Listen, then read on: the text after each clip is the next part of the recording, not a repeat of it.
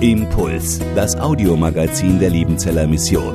Predigten, Veranstaltungen und Specials weltweit am Leben dran. Impuls zum Nach- und Weiterdenken.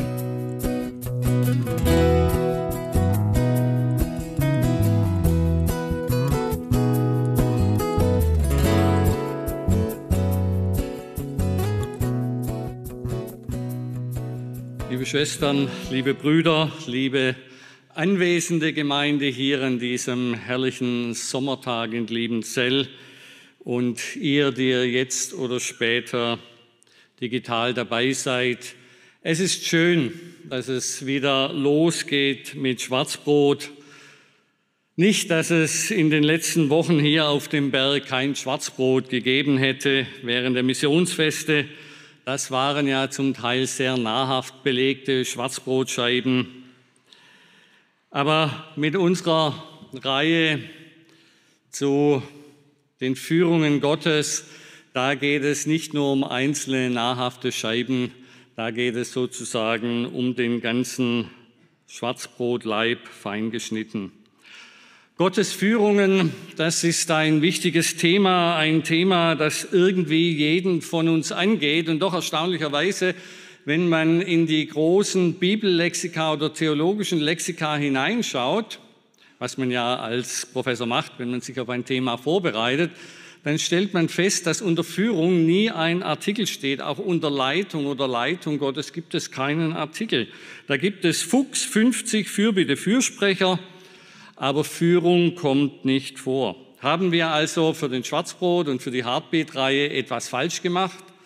Haben wir jetzt ein Thema ausgewählt, das biblisch gar nicht so wichtig ist, dass es nicht mal in einem Bibellexikon vorkommt? Nein, ganz gewiss nicht. Da können Sie gewiss sein, hier auf dem Missionsberg, da gibt es so viel exegetische Kompetenz, da machen wir keine Fehler.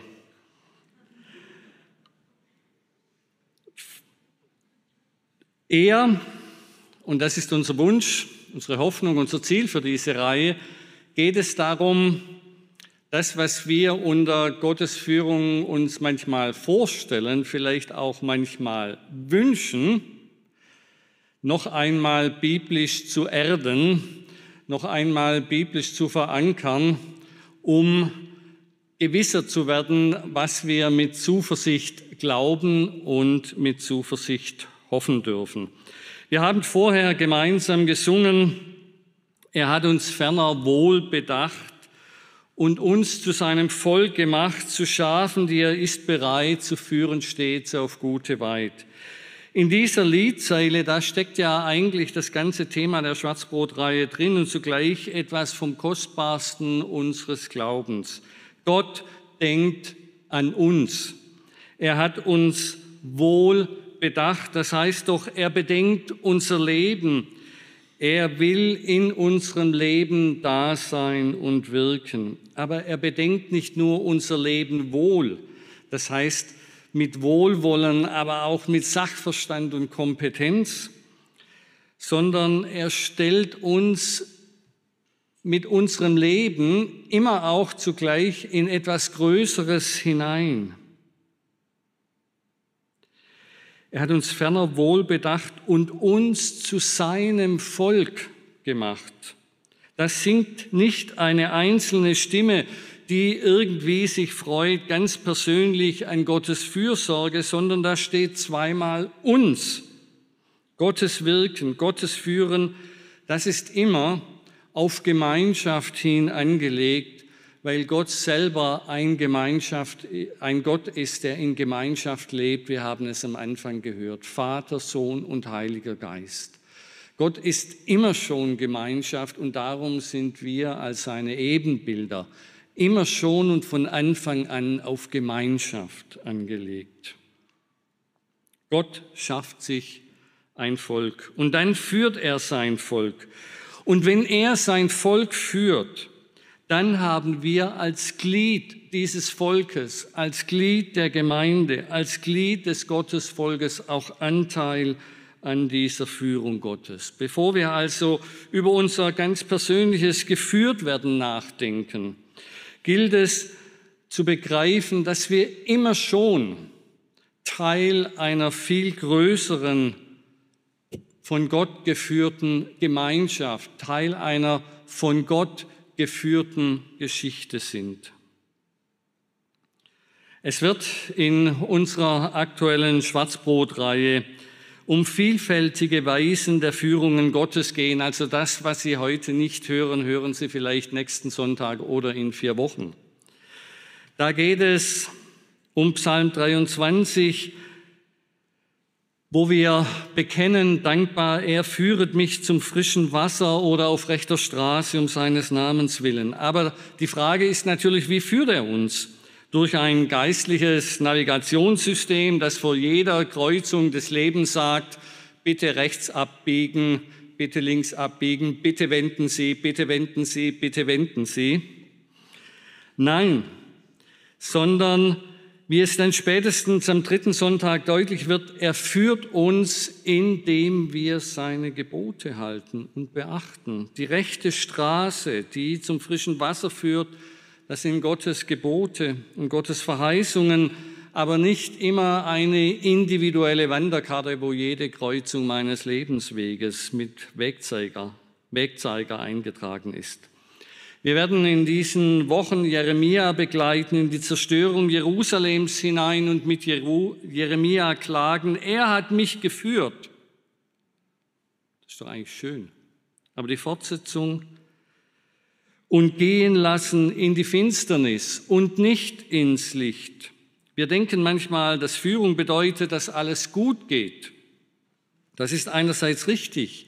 Führung bedeutet, dass Gott an sein Ziel kommt.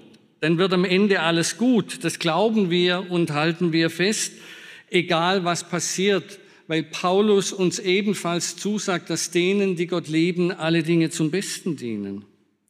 Aber das bedeutet eben nicht, dass dadurch das Leben in einer weltlichen, in einer sozusagen nur vordergründigen Weise gelingt und da alles gut geht. Wir werden Petrus begegnen, der sich von seinem Herrn sagen lassen muss, dass dieser ihn hinführt, wohin er selber überhaupt nicht gehen will, nämlich in das Martyrium um seines Herrn willen. Und auch bei Paulus werden wir sehen, dass die Führung und Weisung des Heiligen Geistes nicht bedeutet, dass er keine eigene Entscheidung mehr zu treffen hat. Führung, das sehen wir in dieser Liste, das hat etwas mit Beauftragung zu tun. Eigentlich in allen Fällen geht eine klare Berufung und Beauftragung der Führung voraus. Gott führt einen Menschen, weil er etwas erreichen will. Es kommt dabei viel weniger auf diese Person an, als auf die Sache, die Gott erreichen will. Es gibt, wenn wir das vielleicht nicht so gerne hören, Wichtigeres als dich und mich. Aber es gibt zugleich nichts Größeres, als zu wissen, ich darf mit meinem Leben Teil dieser großen Geschichte Gottes sein. Ich darf mit meinem Leben, mit meinem Tun, mit meinem Dienst dazu beitragen, dass Gottes Geschichte vorangeht und viele Menschen, möglichst alle Menschen hineingezogen werden in diese große Geschichte Gottes. Und weil das eine große Geschichte ist, darum haben wir einen großen und das heißt in diesem Fall einen langen Text vor uns. 1. Mose 46 bis 2. Mose 13. Ich hoffe also, Sie haben Ihr Vesperbrot dabei, falls ihr nach zwei Stunden Predigt hungrig werdet und einen kleinen Snack dazwischen braucht. War ein Scherz. Wir werden nicht alles miteinander lesen, aber Anfang und Ende und einiges dazwischen, damit ihr versteht, warum wir diesen großen Textbogen an den Anfang dieser Reihe gesetzt haben. In der Bibel lesen, lese, da geht es ja gerade um die Erzväter oder Erzeltern Geschichten Abraham und Sarah. Und am Anfang dieser großen Geschichte Gottes, da steht die Berufung Abrahams. Geh aus deinem Vaterland in ein Land, das ich dir zeigen will. Beauftragung und dann die Zusage, dass Gott das Weitere lenken wird. Wären wir Abraham gewesen, wir hätten wahrscheinlich gefragt, wie zeigst du mir das? Wo, wo genau soll ich hingehen? Das steht ja gar nicht. Geh einfach aus deinem Vaterland in ein Land, das ich dir zeigen werde. Ja, wo bitte geht's bitte etwas genauer? Wie erkenne ich dann, wenn ich unterwegs bin, deinen Willen? Das sind Fragen, die Abraham vielleicht in der Tat hatte.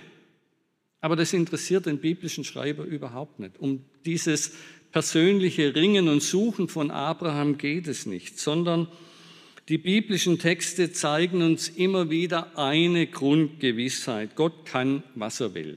Und das reicht. Gott kann, was er will.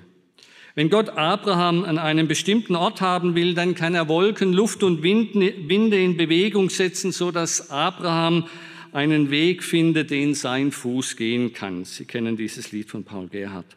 Einfach weil Gott kann, was er will. Wenn wir das festhalten, dann brauchen wir eigentlich Überführung gar keine großen Sorgen oder Gedanken zu machen. Führt mich Gott, höre ich ihn, überhöre ich ihn. Gott kann, was er will. Und wenn er mich irgendwo braucht, dann kann er mir das deutlich machen. Wieder kleine Enttäuschung. Dass Gott mich für etwas Wichtiges braucht, ist eher die Ausnahme und nicht die Regel. Sehen wir, was das bedeutet. Warum beauftragt und beruft Gott Abraham? Ich will dich zu einem großen Volk machen und in dir sollen gesegnet werden alle Geschlechter oder alle Familien Mischpachot auf Erden. Dazu beruft und beauftragt ihn Gott. Es geht bei Abraham schon um alle, alle Familien, alle Völker, alle Stämme, alle Nationen, die Geschichte der ganzen Welt. Dazu erwählt und beauftragt Gott Abraham und alle, die nach ihm kommen Dazu führt er sie durch Höhen und Tiefen, damit er mit seiner Schöpfung an das Ziel kommt, das er sich vorgenommen hat. Wo ist dann unser Platz in dieser Geschichte? Können wir, Roland Eines, Johannes Luitle, Schwester Elisabeth oder wer hier sitzt, können wir unsere Namen da einsetzen, wo Abraham steht? Gilt das auch uns? Und daran anknüpfen die Frage, können wir also die Führung Abrahams als Modell für unser Leben nehmen? In Vers 5 heißt es, da nahm Abraham Sarai seine Frau und Lot, seines Bruders Sohn, mit all ihrer Habe und die Leute, die sie erworben hatten in Haran und zogen aus. Wir lesen jetzt von Abraham. Aber die Geschichte ist nie die Geschichte nur eines Menschen, eines Mannes, sondern in dieser Geschichte sind unendlich viele kleine Geschichten hineinverwoben. Und ohne diese kleinen Geschichten gäbe es die große Abrahamsgeschichte nicht die, die vorne stehen, deren Namen bekannt sind, das ist nur die Spitze des Eisbergs. Die anderen müssen mit.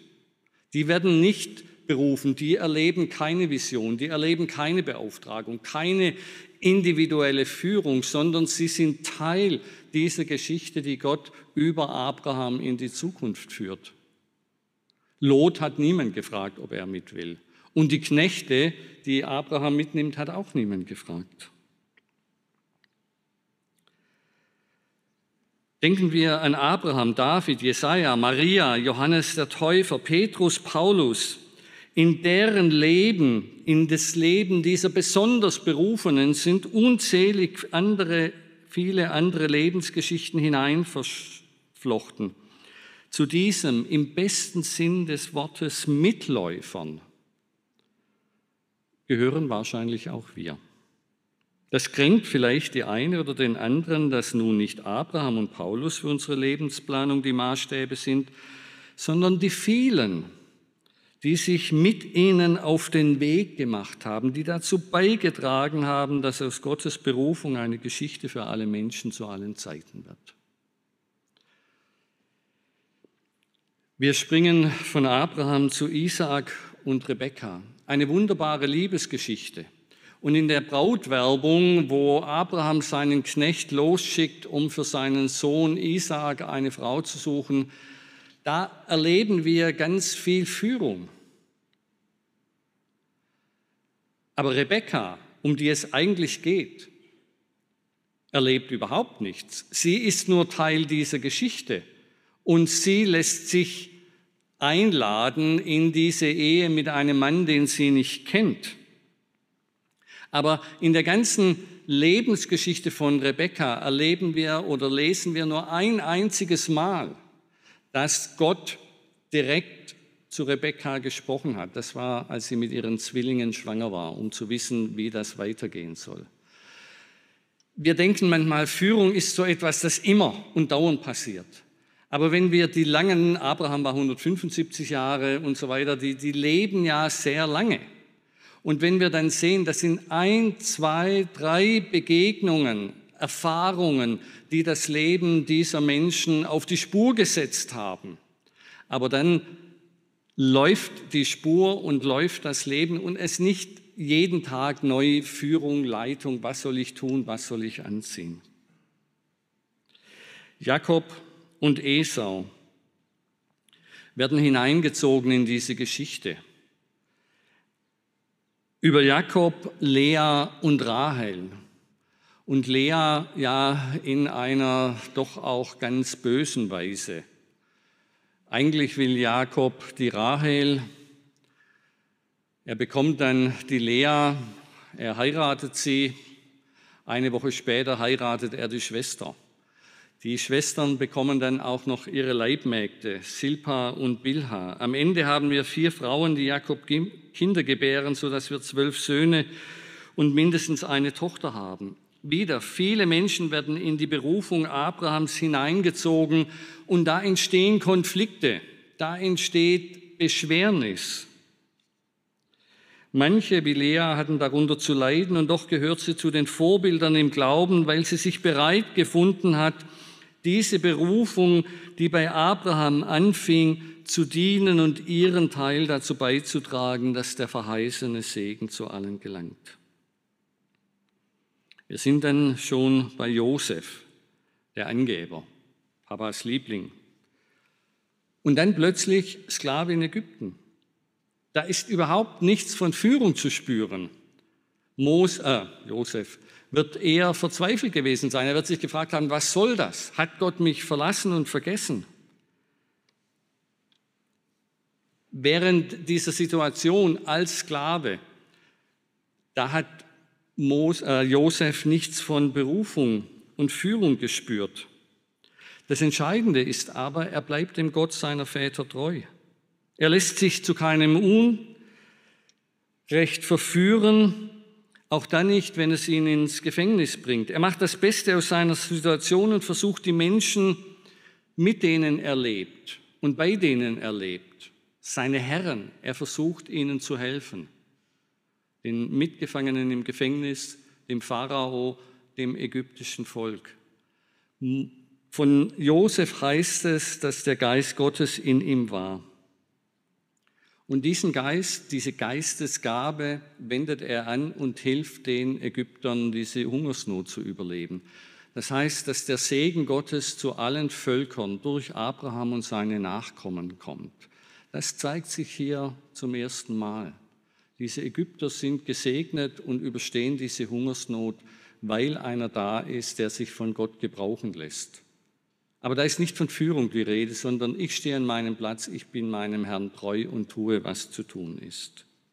Erst im Rückblick begreift Josef und begreifen seine Brüder und darum wir alle sollen das begreifen, die diesen Text als Gottes Wort lesen, dass in diesem schweren Geschick von Josef Gott selbst gehandelt hat. Sie sehen den Text, um eures Lebens willen hat Gott mich vor euch hergesandt.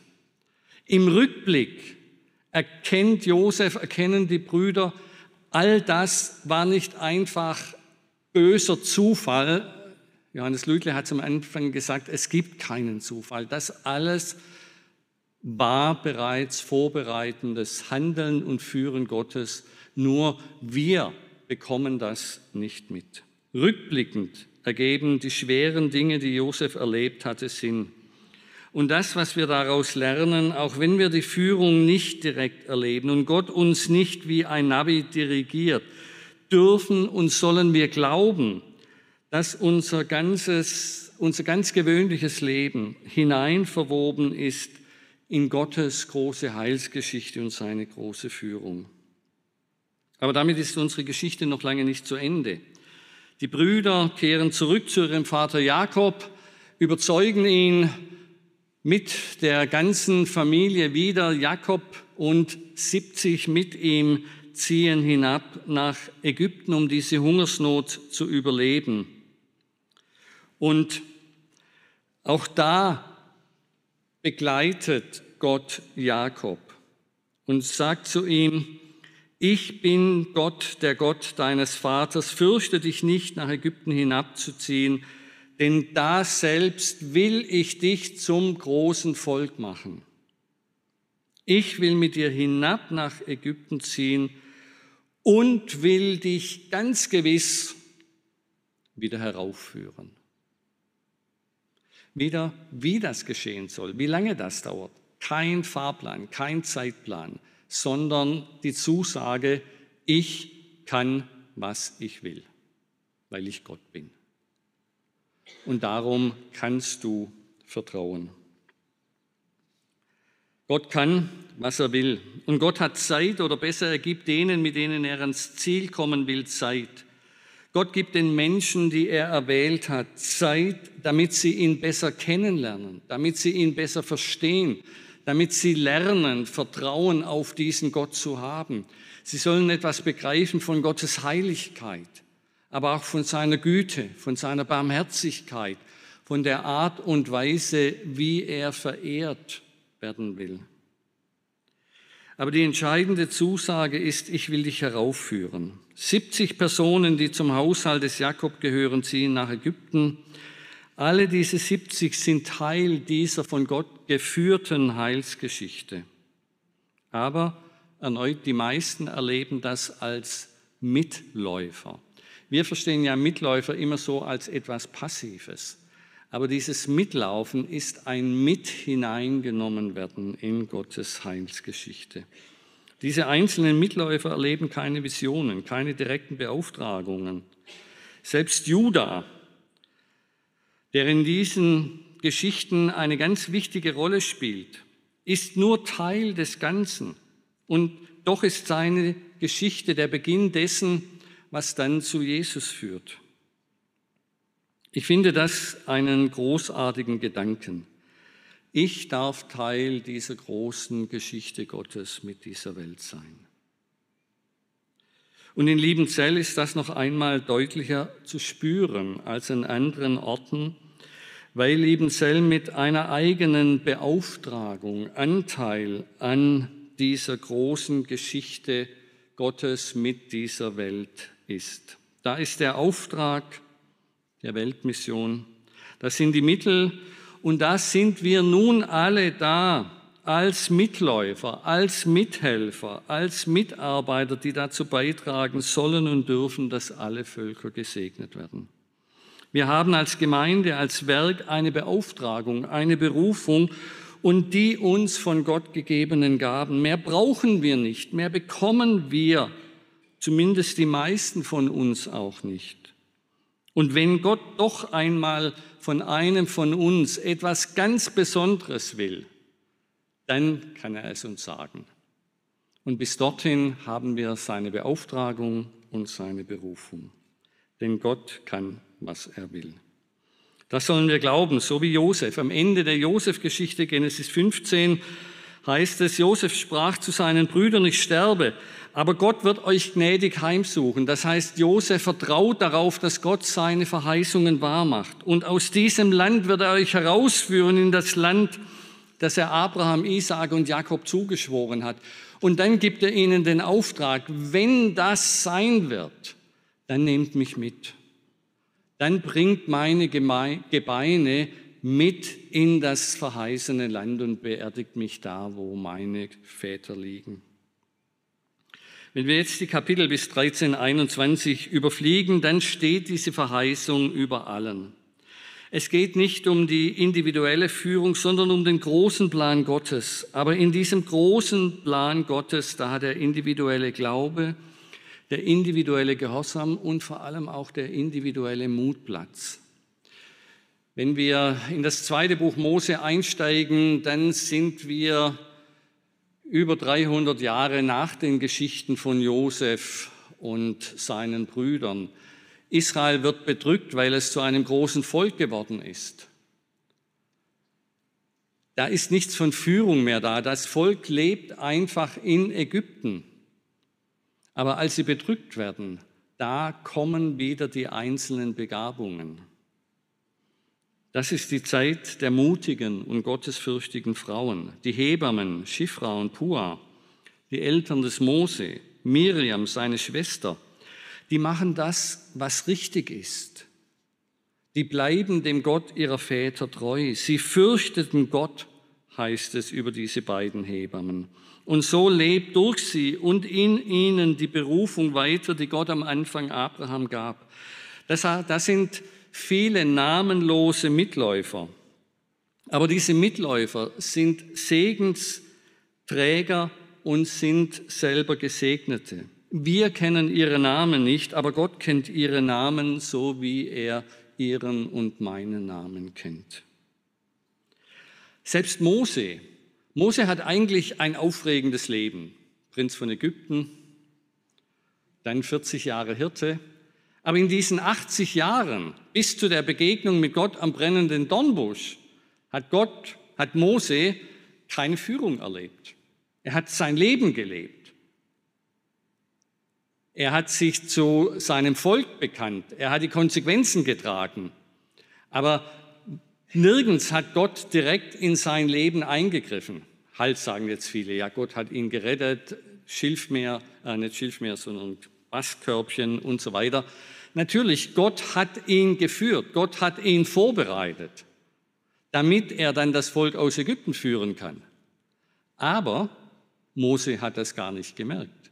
Erst im Rückblick erkennt er, erkennen andere, dass all das, was ihm widerfahren ist, Vorbereitung ist auf die Aufgabe, die Gott ihm zeigt. Wir springen Gott sagt zu Mose am brennenden Dornbusch, Geh hin, ich will dich zum Pharao senden, damit du mein Volk, die Israeliten aus Ägypten führst. Gehe und führe die Israeliten aus Ägypten. Es ist erstaunlich, wie oft dieses Wort von nun an bis zu Kapitel 13, und dann wird es weniger, in diesen ersten Kapiteln des zweiten Mose-Buches stehen. Da passieren viele Dinge. Aaron wird Mose an die Seite gestellt. Es kommt zum Gespräch mit Pharao. Die Lage der Israeliten wird noch schlimmer. Aber Gott kann, was er will. Ich bin der Herr. Ich will euch wegführen von den Lasten, die euch die Ägypter auflegen. Ich will euch erretten. Ich will euch annehmen zu meinem Volk und will euer Gott sein. Das heißt, in diesem Geschehen, auch in dieser Bedrängnis, in diesem Zustand, wo man sich von Gott verlassen fühlt, da wird das Volk geformt, damit Gott es gebrauchen kann.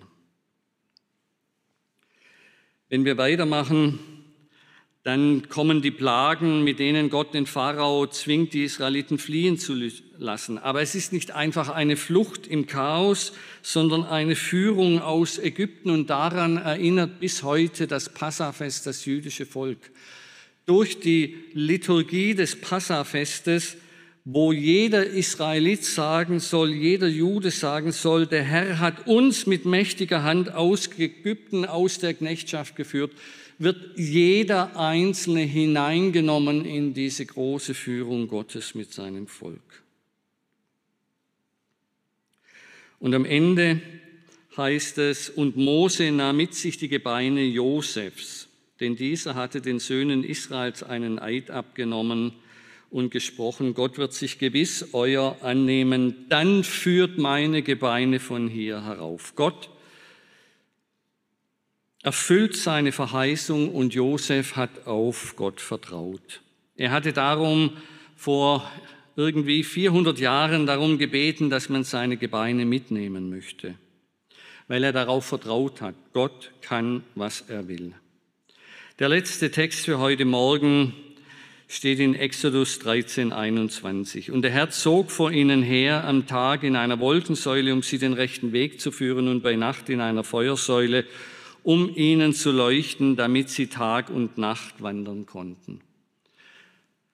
Die eine Etappe ist abgeschlossen. Aus der Familie Abrahams ist das Volk geworden, das Gott führt. Und jetzt folgt die zweite Etappe. Dieses Volk geht zum Sinai und erfährt Gottes Gebot. Was lernen wir daraus für unser Leben? Zwei kurze Punkte. Es ist genug für uns, wenn wir glauben und vertrauen, dass Gott uns an einen Platz gestellt hat, wo wir seinem großen Ziel dienen können. Wir sind Teil der Berufung und Beauftragung, die am Beginn der Gemeinde Jesu Christi steht. Du bist Petrus und auf diesen Felsen will ich meine Gemeinde bauen. Das ist unsere Berufung, Teil dieser Kirche zu sein, die den Auftrag hat, in alle Welt zu gehen, um den Segen Abrahams allen Völkern zu bringen. Dazu sind wir als Gemeinschaft und als Einzelne beauftragt. Und jetzt gilt es, wie Josef, wie die Hebammen, wie Schifra und Pua, wie Miriam, wie Mose und Aaron, das zu tun, was uns vor die Füße gelegt wird. Nicht warten, bis wir eine extra Einladung bekommen, sondern zuversichtlich Gott fürchten und das Notwendige tun. Und dann werden wir im Laufe unseres Lebens immer wieder staunend, rückblickend erkennen, wie sehr Gott uns geführt hat. Vielleicht schon in diesem Leben, aber mit Gewissheit im ewigen Leben können wir rückblickend mit Josef sagen, ihr gedachtet es böse mit mir zu machen, aber Gott gedachte es gut zu machen, um zu tun, was jetzt am Tage ist, nämlich am Leben zu erhalten ein großes Volk. Manchmal ist es schwer, die Dinge zu verstehen. Aber am Ende steht der Triumph des Glaubens. Denen, die Gott lieben, müssen alle Dinge zum Besten dienen. Sören Kierkegaard hat diesen berühmten Satz gesagt, das Leben wird vorwärts gelebt und rückwärts verstanden.